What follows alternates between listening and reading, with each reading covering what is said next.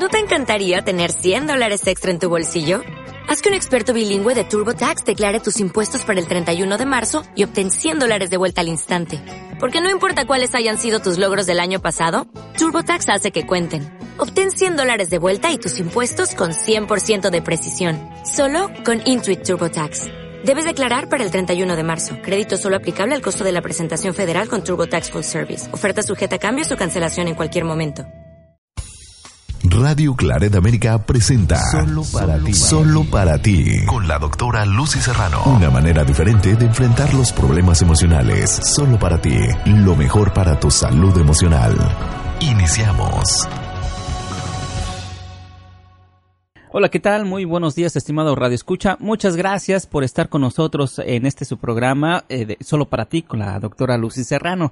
Le damos la más cordial bienvenida a usted. También le damos la más cordial bienvenida a la doctora Lucy Serrano. Doctora, muy buenos días. ¿Cómo está usted? Muy buenos días. Con el entusiasmo que lo acabas de decir, también se contagia aunque las cosas estén bien o no tan bien, siempre hay que estar bien y de buena. Sí, eso, ya sabes que me encanta. Exactamente, esa es nuestra tarea para que cada dejarla ahí y hasta la próxima semana estarla repitiendo, repitiendo hasta que volvamos a saludar a la doctora Lucy Serrano, porque claro que funciona todo esto. Doctora, mm, como de costumbre, usted eh, nos ayuda a aterrizar eh, temas muy importantes, especialmente para las personas que tenemos una pareja, pues ayudarnos a conocernos un poco más o quizás para las personas que están solteras, pues a poder identificar realmente la pareja que pueda ser la compañera para el resto de su vida. Esto es muy importante, pero eh, realmente luego nos enfrentamos con situaciones que desconocemos o que realmente necesitamos una guía para este para poder continuar. En esta ocasión vamos a tomar un tema muy importante que es qué hacer con una pareja demandante. O a lo mejor yo soy una pareja demandante, doctora.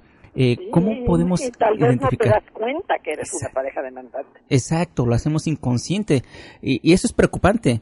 Eh, porque digo yo voy a hablar de, de, mí digo a lo mejor soy una pareja eh, demandante cómo identificar o cómo identificar si yo soy una pareja demandante o mi pareja es una pareja demandante doctora Ok, pues sí, es el tema bastante bueno porque en efecto mucha gente no sabe, no sabría cuál es ese punto medio, ese punto de equilibrio entre sí querer, necesitar, compartir, convivir con la pareja, pero tampoco abrumarla, agobiarla, o sea, sí, para que, perdón la voz, estoy un poquito ronca, pero de todos modos aquí hacemos el esfuerzo. No se preocupe, doctora. Vaya, pero, pero eso sí es básico, porque si una persona se vuelve excesivamente demandante, lo único que haces es ahuyentar a la pareja. Fíjate, lo que más deseas, es tiempo, cariño, atención, cuidados, interés, vas consiguiendo todo, todo, todo lo contrario. Y por supuesto que eso es muy triste, es frustrante, te desconcierta, eh, te afecta la autoestima, llega el momento en que dices, bueno, pues ¿qué pasó? ¿Yo qué hice? si yo lo único que quiero es quererte y que me quieras. Eh, esto lo digo para que se vea que no estamos culpando a nadie, no estamos ya de inmediato poniendo un tache de decirle a la persona, no, aguas, tú eres alguien demandante y definitivamente estás mal y nadie te va a querer y te van a votar. No se trata de eso. Se trata de hacer una toma de conciencia. Pero bueno, empecemos a hacer el análisis. Ya ves que me gusta mucho esa palabra de ser analítico. Sí, claro. Todos los seres humanos queremos, necesitamos, nos agrada el sentirnos amados, apreciados, valorados, correspondidos. O sea, hasta ahí eso es absoluta y totalmente normal. Y ni se diga cuando tenemos pareja. Cuando tenemos pareja, pues queremos ser como especiales para esa pareja precisamente por eso la elegimos y nos eligió. No es nada más una amistad, o sea, es alguien que muy significativo, importante en tu vida. Bueno, pero aún así, aunque todos tenemos esa necesidad básica, depende mucho de las carencias afectivas que uno tuvo en su infancia, de la forma de ver la vida, que a veces también varía mucho de una familia a otra, me refiero, por ejemplo, hay familias que son muy poco expresivas y que y que ahí pues no está bien visto que, que estén todo el día apapachándose y haciéndose cariñitos y, y diciéndose te quiero porque así fueron educados. O sea fueron familias en las que pues no se expresaban abiertamente las emociones. Y por el contrario hay familias que que que se la vivían eh, haciéndose cariñitos y apapachos y diciéndose palabras bonitas entonces imagínate si una persona se empareja con otra que, que trae como ese esquema, esa forma de ver la vida, aunque ambos se amen mucho, lo que va a pasar es que tienen diferentes maneras de amar, diferentes formas de expresar su amor. ¿Y qué va a pasar? Uno de los dos, quien es más seco, más frío, más, este, pues, con una forma un poquito más reservada, va a ver al otro como demandante, como asfixiante, como codependiente, digo que esta palabra sí existe, pero tampoco hay que, hay que utilizarla como insulto, como algo para hacer sentir mal a, la persona que está a nuestro lado. Y por otro lado, la persona que viene de la familia, ya sea con más apapachos, o sea, con esa costumbre, o al contrario, con mucha carencia afectiva, donde la persona añoraba, anhelaba sentir ese cariño, sentir ese amor, ese reconocimiento, pues va a pensar que, ok, no lo tuve en mi casa, pero ahora cuando tenga mi pareja, ahora sí es mi oportunidad para yo poder pues expresar mi amor y que me lo expresen también a mí. Eh, primero vamos a ver que esas diferencias no tienen nada que ver con que necesariamente uno de los dos esté bien o esté mal. Son diferencias. Hay que ser muy respetuosos con las diferencias, que a veces son complementarias, ¿eh?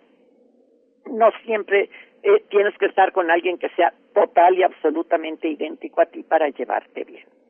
Pero bueno, tomando eso en cuenta y sin ánimo de juzgar ni de criticar, que ya saben que a mí eso no me gusta, sí tendrías tú que ver qué tanto lo que le pides a tu pareja, de lo que sea, de tiempo, de cariño, de atención, de cuidados, de interés, está interfiriendo o, o ¿qué te diré? Como coartando, limitando la libertad personal de, de tu pareja.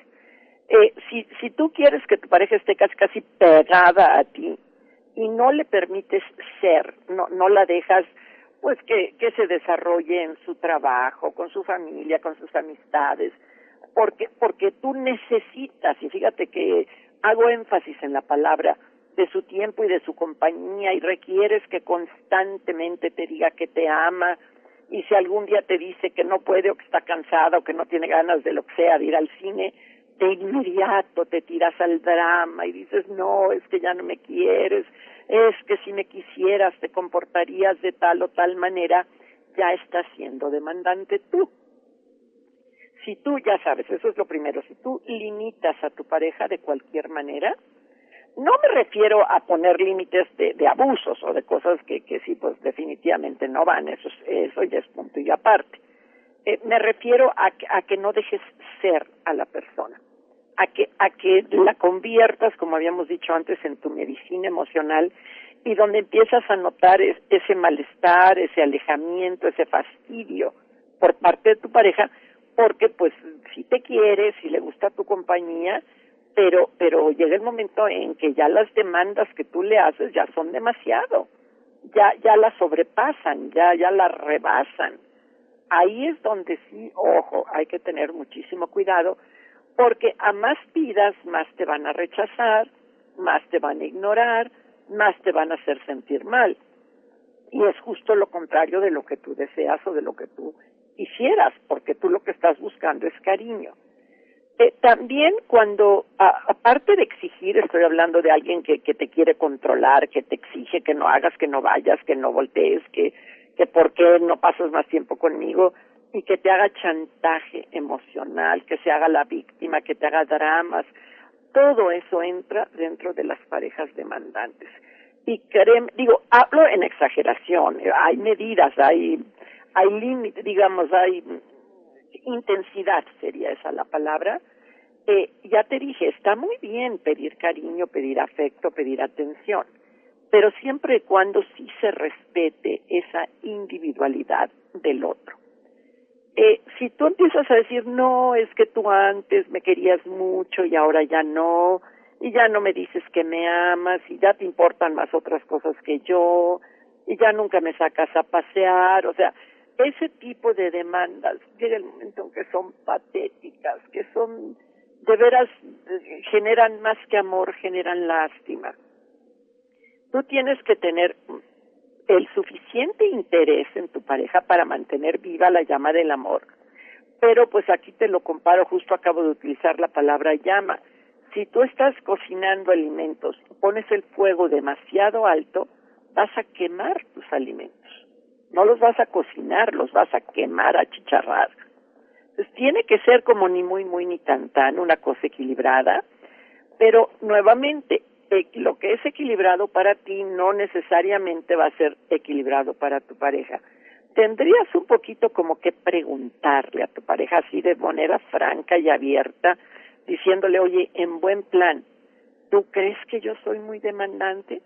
Y si acaso crees eso, ¿podrías especificarme en qué circunstancias, en qué ocasiones, de qué manera yo he demostrado esa esa demanda excesiva de tu tiempo o de tu cariño para que podamos llegar a un punto intermedio, para que podamos negociar algo donde ni tú te sientas abrumada, ni yo me sienta rechazado, abandonado, este, mal querido. Esa sería un poquito la forma antes de que las cosas empeoren. ¿A qué me refiero antes de que las cosas empeoren? Si no lo haces oportunamente, puede llegar el momento en que esto crezca y crezca y crezca, o sea, esa demanda exagerada, hasta que tu pareja acabe francamente rechazándote, francamente diciéndote, ya, déjame en paz, ya no te aguanto, ya no te tolero, eres demasiado empalagoso, o, o la propia palabra, eres demasiado demandante, eh, duele, o sea, duele que te digan eso, es una ofensa, es como, es como decir, pues no, no me importas, no me interesas, me aburres, me fastidias, Imagínate si tú estás profundamente enamorado, tienes mucho interés y quieres que tu relación funcione de la mejor manera posible y notas esa actitud en la otra persona, pues te vas a venir abajo. Pero siempre hay dos lados de cada moneda. No es necesariamente que el otro no te quiera. Por favor, para las personas demandantes, tomen eso en cuenta. Simplemente te expresa su amor de una manera diferente a como la expresas tú. O sus necesidades no son exactamente las mismas que las tuyas. Porque si somos dados los seres humanos a malinterpretar. Luego, luego nos tiramos al drama, luego, luego estamos acusando al otro. Luego, luego estamos viendo a veces malas intenciones donde no necesariamente las hay. Y si tú caes en estos parámetros de una persona muy demandante, tú también tienes que checar cómo está tu propia vida. Al decir cómo está tu propia vida, me refiero a qué tanto tú te has ocupado de forma razonable de tus propias necesidades. De forma razonable me refiero eh, no a que descuides a tu pareja, no a que no riegues esa plantita del amor, pero acuérdate que una plantita si le pones demasiada agua, ¿qué va a hacer? Se pudre, no se echa a perder tiene que ser ese justo medio, ese justo punto de equilibrio. Pero como dijimos al principio de esta charla, a veces uno no se da cuenta. A veces obras de buena fe o crees que estás en tu justo derecho. Ahí es donde entra esa importancia de preguntar, pero preguntar de manera oportuna. ¿Por qué insisto de manera oportuna? Porque no preguntes cuando ya tu pareja está harto o harta de ti, ya con esa actitud de déjame en paz, ya, ya no te soporto, ya me estás asfixiando, porque no vas a obtener el tipo de respuesta que tú requieres. Me refiero a una respuesta tranquila, clara, sin que sea ofensiva, sin que te haga sentir devaluado, sin que te haga, sin que te baje más la autoestima de lo que ya la pudieras tener, sino que, que tu pareja te pueda decir, oye, mira, pues qué bueno que me lo preguntas. La verdad, pues yo te quiero mucho y sí me importa, sí me interesas, pero a veces, o sea, que no nada más te diga con ese calificativo, pero tú eres demandante, sino que te diga a veces, en ciertas ocasiones, como que me pides más de lo que yo te puedo dar. A veces sí me hace sentir que, si no cumplo con tus requisitos, pues estoy siendo una mala pareja o, o, o me siento como chantajeada o manipulada o, o me hace sentir muy mal y, y eso no me permite expresarte lo que verdaderamente siento por ti. Tal vez te quiero más de lo que tú te imagines, pero no te lo expreso en la forma en que tú lo necesites. Eh, ya ven que yo he hablado mucho que no es nada más comunicarse, que es delicado, que a veces es hasta negativa la comunicación. Y, y me refiero sobre todo a no ser oportuno.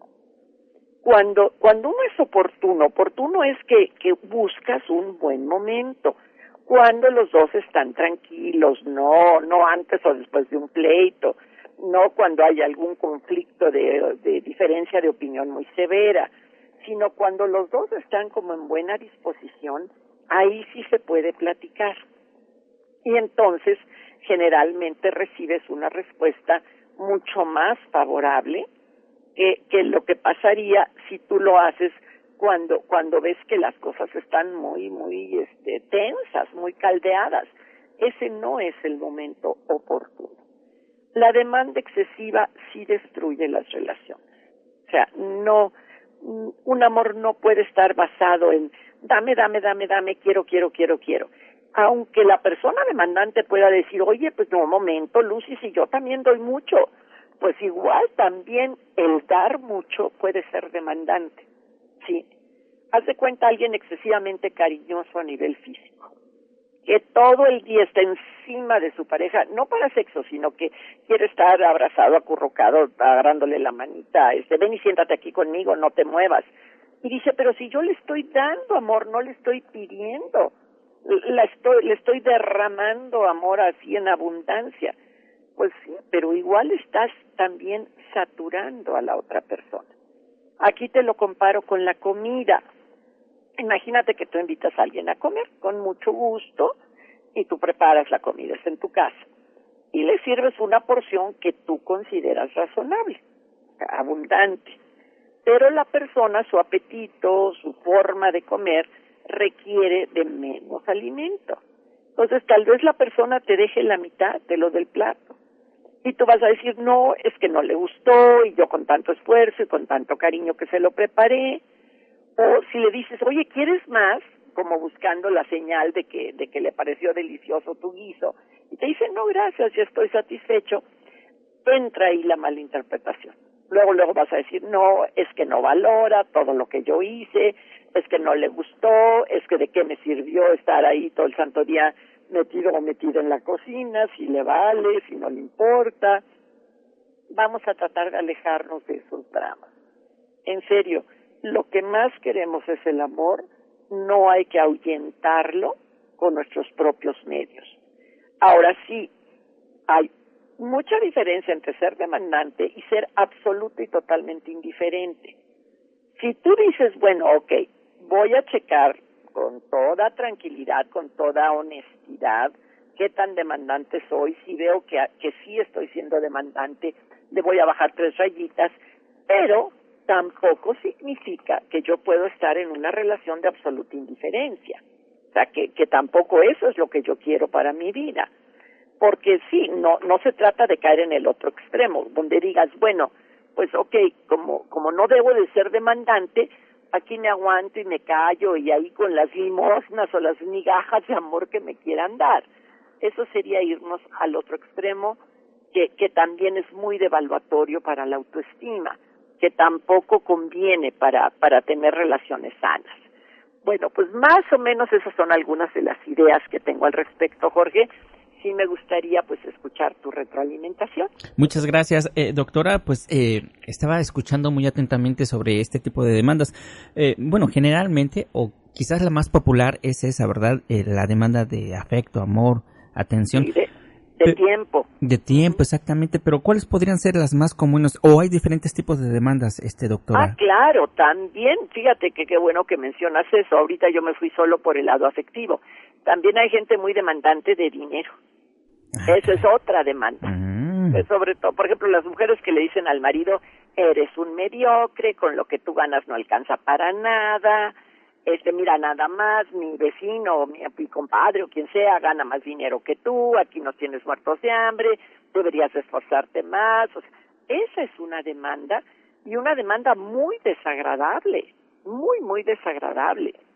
Eh, en serio que las personas no nos damos cuenta que en la forma de pedir está el dar.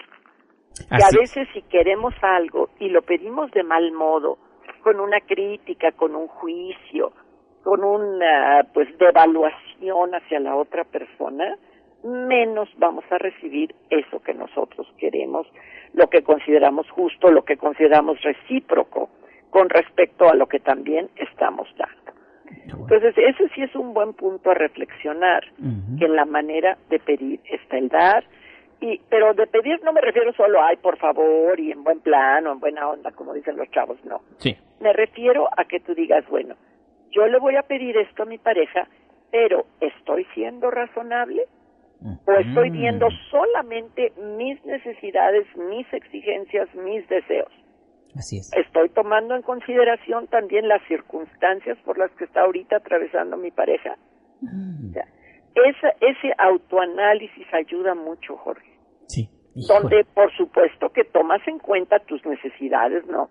No hay que ser gente abnegada, devaluada, sometida, que, ah, bueno, pues siempre están primero los demás y yo estoy al final de la lista. Pero si tú en lo que quieres, pides y necesitas, agregas esa reflexión, ¿estoy siendo razonable? con respecto a cómo es mi pareja, a, lo que necesita él o ella, al concepto que tiene de, cómo es una relación. Eso, eso ayuda mucho el preguntarte qué tan razonable estás siendo. Eh, Ojalá pues ese ese consejito de hacerse esa pregunta, esa reflexión pueda ayudar. ¿Cómo no? Y sobre todo también en cuestiones de dinero. Mira, créeme, sí yo sé que hay personas vagas, flojas, eh, desobligadas, que, que realmente no, no, no les interesa luchar por salir adelante. Pero también hay que tomar en cuenta que, que, que los tiempos no están tan fáciles. Claro y que no es nada más de que digas tú, ay, ahorita me levanto a la, de la cama, voy a la calle, pido trabajo y, pues voy a llegar a la casa con un cheque jugoso. No mm. siempre es así. Muchas personas cuando están desempleadas se super deprimen, se sienten muy mal con ellos o con ellas mismas. Entonces hay que hacer peticiones razonables. Ese sería el punto intermedio. peticiones es importante. Eh, doctora, a, las peticiones razonables podríamos agregarle el tiempo, porque a lo mejor se le toma tiempo, ¿no? Hacer un cambio. Sí, el, el tiempo se, sí, pero acuérdate que eh, eso de razonable y de tiempo, sí. Eh, siempre y cuando no le quites el tiempo a tu pareja fíjate lo que te estoy diciendo. Tu pareja puede darte tiempo y, si está bien que te lo dé, pero también tu pareja tiene todo el derecho de tener su tiempo exclusivamente para sus cosas. Y eso duele, ¿eh? a veces, porque si sentimos, ¿cómo, cómo que para sus cosas? O sea, todo su tiempo libre debería de ser para mí. No. Ahí es donde uno tiene que checarse, de, de decir, bueno, este, pues sí, yo quiero más, pero tal vez él o ella tiene otras necesidades y no es que le importe a otra persona o que me esté poniendo los cuernos o que o que me haya dejado de amar, simplemente tiene otras necesidades en este momento. Mm, pues y, ahí hay que vencer el ego, ¿eh? ¿eh? Porque mira, tan malo es la abnegación de que los demás están primero que yo y no importa lo que a mí me pase, como también tan malo es decir dame, dame, dame, dame, dame. Y si no me das, es que no me quieres, y si no me das, eres una mala persona. Mm. Sí, esos serían los extremos. Pero se requiere de mucha madurez, Jorge. yo sé. Y a veces los seres humanos, ay, nos falta madurez, créemelo. Sí, nos complicamos. Duele madurar, duele llegar a ese punto de equilibrio entre, entre no ser demandante pero tampoco ser una persona sometida. Claro. No es fácil, pero pero mira, haciendo reflexiones, pensando, escuchando programas como estos, con buena fe, con buena voluntad, yo creo que sí se puede.